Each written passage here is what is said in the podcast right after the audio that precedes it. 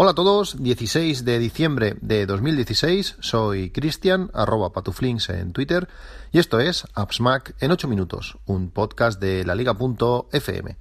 Bueno, el último, el último episodio de este, de este podcast fue uno de los que más eh, feedback eh, eh, ha recibido, eh, me habéis preguntado muchísimo, he recibido muchísimos más correos de, lo habitual y esto, y esto me encanta. Además, no solamente eh, haciendo preguntas, sino aportando datos, aportando aplicaciones, aportando muchas cosas y me, y me ha encantado.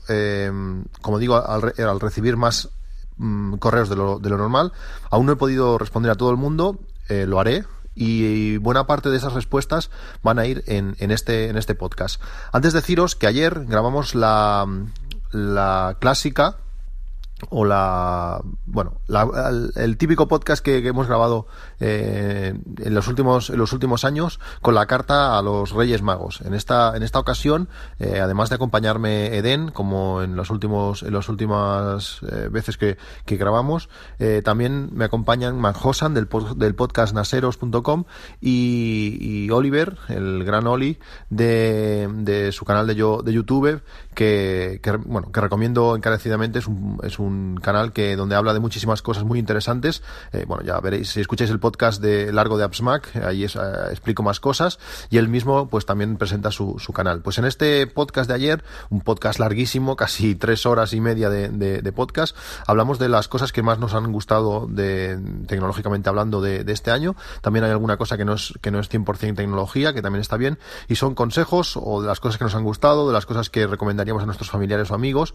pues para regalar, eh, para para, Reyes, para Navidad, para, para estas fechas. Aún estáis a tiempo, si sentís curiosidad, si queréis descubrir eh, cosas que, que, nos han funcionado, pues ahí está el podcast largo de AppsMac.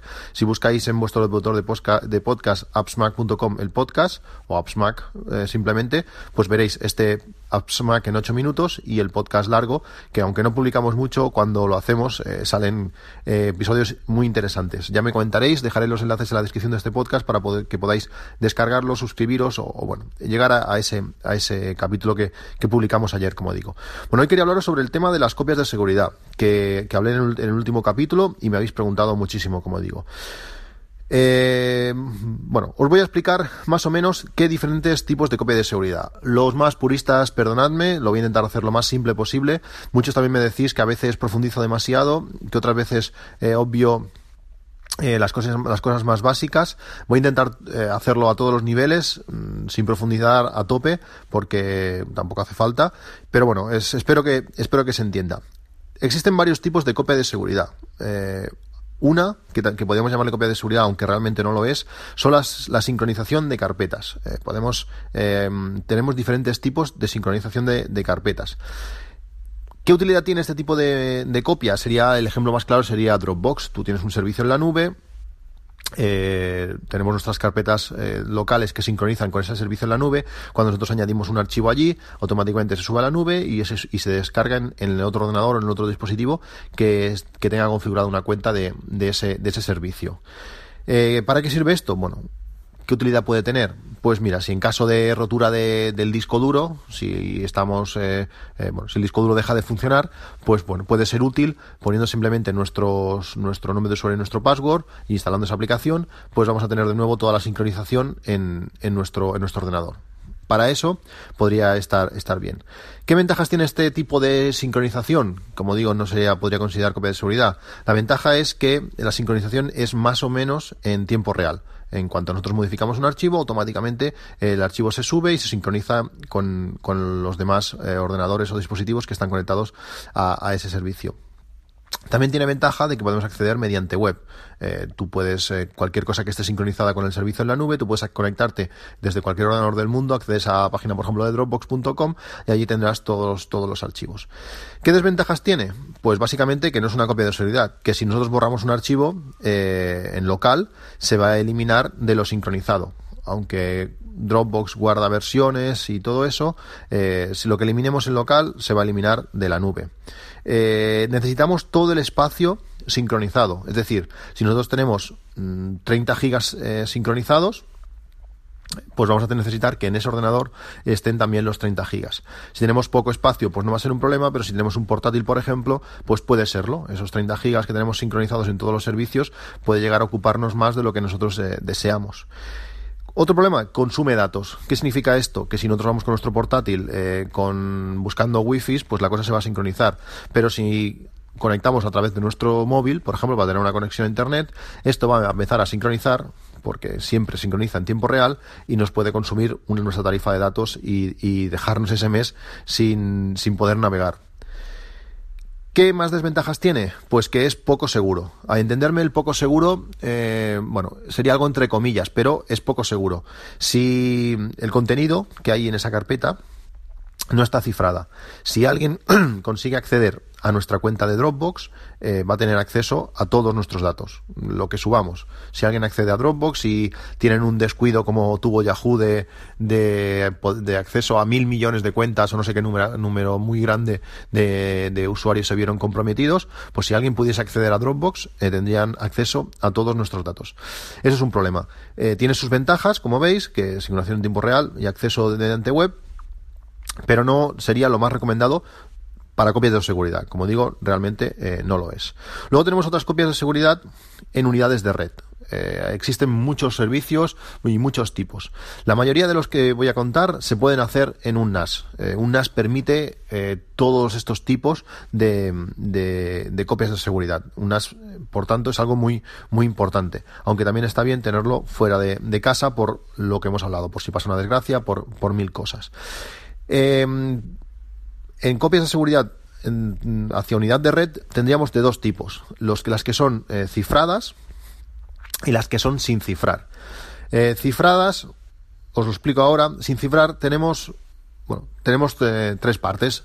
¿Qué utilidad pueden tener que sean sin cifrar? Pues permite montar una unidad de red como si fuera un disco local. Podríamos coger, bueno, podríamos acceder a, a una, una unidad de red y montarla y para, para nuestro ordenador sería casi una carpeta local, podríamos subir y bajar archivos de forma, de forma cómoda, eh, como podríamos hacer con, con nuestro NAS, y eso, eso es una gran ventaja.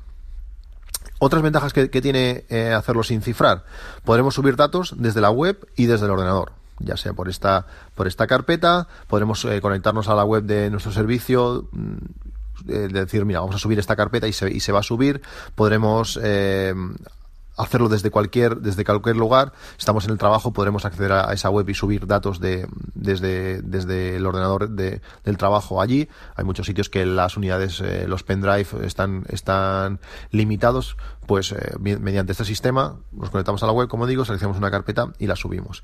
¿Qué más? Eh, podremos usar cualquier app para hacer copias, cualquier aplicación de normal, donde tú puedes decir un origen y un destino si la unidad está montada, podremos hacer copias de seguridad en, esa, en esa unidad. Cualquier aplicación eh, sirve. Podremos leer datos entre aplicaciones. Lo que una aplicación sube a la nube, otra aplicación puede leerlos y bueno, modificarlo o lo que tengamos que hacer. Podremos, eh, si hemos subido fotos, podremos desde otra aplicación acceder y modificarlas. Si hemos subido vídeos, podremos eh, acceder a otra aplicación y también, y también utilizarla. Y también podremos, algo importante, leer datos en movilidad. ¿Qué significa esto? Pues todo lo que tengamos subidos, eh, subido, podremos acceder desde la aplicación original del servicio a, a nuestro espacio web, a nuestro espacio que tengamos contratado y leer datos. Subimos PDFs, por ejemplo, pues podemos acceder de su propia aplicación y ver el PDF, mandar el PDF y hacer, hacer lo que tengamos que hacer. Eso también es, es muy importante. ¿Qué desventajas tiene este, este sistema? Pues lo mismo que, que antes, es poco seguro. Poco seguro también entre comillas, pero poco seguro. Si alguien es capaz de entrar a, ese servicio, si ese servicio pierde contraseñas o se ve comprometido, pues tendrán acceso a, a nuestros datos. Hacer una copia de seguridad de todo nuestro ordenador, de todo nuestro NAS en, en, en una carpeta o en un servicio sin cifrar, pues para mí es bastante no me deja del todo tranquilo. Eh, que todos mis datos, todo esté allí expuesto y que cualquiera que pudiese llegar a entrar eh, los viera, no me acaba de, gustar. Y otra desventaja es que sueles necesitar aplicaciones de terceros para poder montar eh, la unidad. Normalmente las aplicaciones, los servicios ofrecen sincronización, pero para poder montar la unidad en sí necesitas aplicaciones de, terceros en la mayoría de casos. Después tenemos la, la manera cifrada. Esta es la, realmente la, la, mejor, por lo menos para mí, aunque también tiene desventajas, ahora lo veréis. Es la, su utilidad real es para hacer copias de seguridad seguras. Eh, aunque alguien acceda allí, no va a tener acceso realmente a los datos. Sus desventajas principales. Los datos solo son accesibles desde la propia aplicación que, que cifra los datos. ¿Qué significa esto? Si tú utilizas una aplicación para hacer estas copias de seguridad, que permiten muchas opciones, que permiten muchas cosas, estos datos solamente van a, van a ser accesibles desde esa aplicación. No puedes utilizar múltiples aplicaciones para eh, trabajar con esos datos. Eh, bueno, eh, normalmente si haces una copia de seguridad entera mm, con una aplicación, cuando tienes si tienes alguna desgracia, vas a volver a utilizar esa aplicación para recuperar los datos. No es, no es habitual utilizar otra segunda aplicación para recuperar los datos que de una copia que ha hecho otra aplicación. Pero bueno, es una desventaja. ¿Cuál es la, desventaja principal? Eh, normalmente no suelen tener versiones móviles, estas aplicaciones que crean la copia, no suelen tener versiones móviles, por tanto no podremos acceder a los datos en movilidad. Si no tú subes, eh, por ejemplo, tus PDFs con tus facturas cifradas a la nube y quieres después consultarlas desde el móvil, pues seguramente no va a existir una versión móvil de la aplicación que ha cifrado esos datos y no vas a poder consultarlo. Eso puede ser un problema. Lo es. Para según qué cosas, eh, lo es.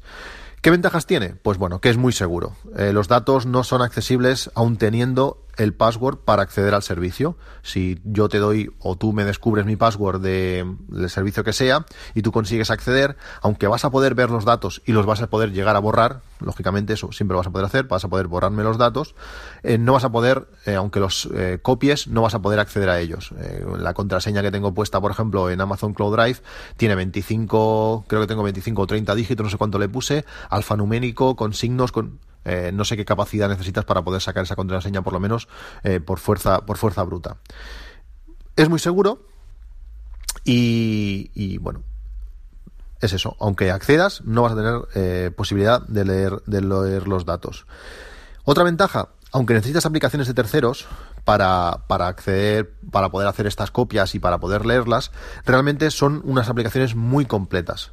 Eh, permiten copias de seguridad incrementales por versiones, eh, como si fuese una especie de time machine. Eh, puedes hacer, elegir cuántas veces queremos o cada cuánto tiempo queremos guardar la versión, quizás una, como si fuese un time machine. Cada hora, una después una vez por semana, después una vez al mes. podemos tener muchísimas versiones de, de, esos archivos y acceder cuando, cuando lo necesitamos. El uso, pues, de este, de este tipo, de este sistema, el mejor es para copias de seguridad estáticas o sin grandes movimientos constantes. Algo que estemos trabajando, por ejemplo, temporales de un proyecto de Final Cut, pues quizás no sería lo mejor tener que mover gigas eh, hacia, la, hacia la red constantemente eh, gigas que van a estar moviéndose, van a estar variando y todo esto no sería lo mejor. Sería pues quizás para hacer copias de seguridad de todos los originales de vídeo que, bueno, que normalmente vas a ir metiendo pero no vas a estar modificando eh, todos los vídeos antiguos eh, o bueno, hasta para hacer copias de seguridad entera de, de grandes datos del ordenador. Quizás el sistema operativo no, pero todo lo demás sí. Este sería el uso real o el que yo creo que sería más recomendable para copias cifradas. ¿Qué servicios tenemos? Existen un montón, un montón. Yo solamente os voy a hablar de, tres. Mm, son tres un poco diferentes, aunque hay muchos de ellos podrían ser eh, muy similares. Podríamos elegir cambiar, no sé, eh, pues Amazon Cloud Drive, cambiarlo por por eh, por el Google Drive o por, cualquier otro. Pero yo, os voy a hablar de, de, estos tres. Primero, Dropbox. Dropbox es el más el más popular el funcionamiento normal de Dropbox es a través de, carpeta sincronizada. Aunque podemos elegir qué carpetas queremos que se sincronicen o no, lo normal es sincronizarlo todo eh, y bueno, tener todos nuestros archivos eh, sincronizados por, todos sitios. Problema de, Dropbox. Bueno, si no utilizamos aplicaciones de terceros, la copia no va a estar eh, cifrada y en caso de fallo, pues van a tener acceso. Precios de Dropbox.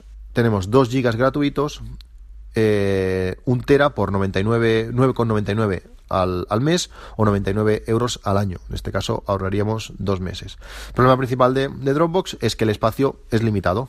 Eh, aparte de, en la mayoría de los casos, necesitar el mismo espacio sincronizado en nuestro ordenador. Si tienes un tera, tendrías que quitar eh, carpetas de sincronizar porque si no, mm, pocos ordenadores y sobre todo portátiles van a tener un tera de datos para poder mantenerlos y seguir eh, funcionando. Después, un NAS. Eh, un NAS mm, permite todos estos, todos estos sistemas, cifrado sin cifrar, sincronización de, de copias, lo permite todo. Sincronización de carpeta con la aplicación Cloud Station tú te lo instalas igual que tu, tu Dropbox, pero tienes muchísimo más espacio, eh, ya que el NAS eh, bueno, dependerá de nuestros, de nuestros discos duros. Podremos montar unidades en red. Eh, tenemos la unidad montada, podemos utilizar cualquier aplicación para hacer copias en esas unidades en red. ¿Qué precio tiene? Bueno, pues hay que pensar que el precio de un NAS es el coste inicial del NAS, que dependerá de si es de un disco hasta los de 24 discos que hay. Tendremos que también contar el coste de los propios discos.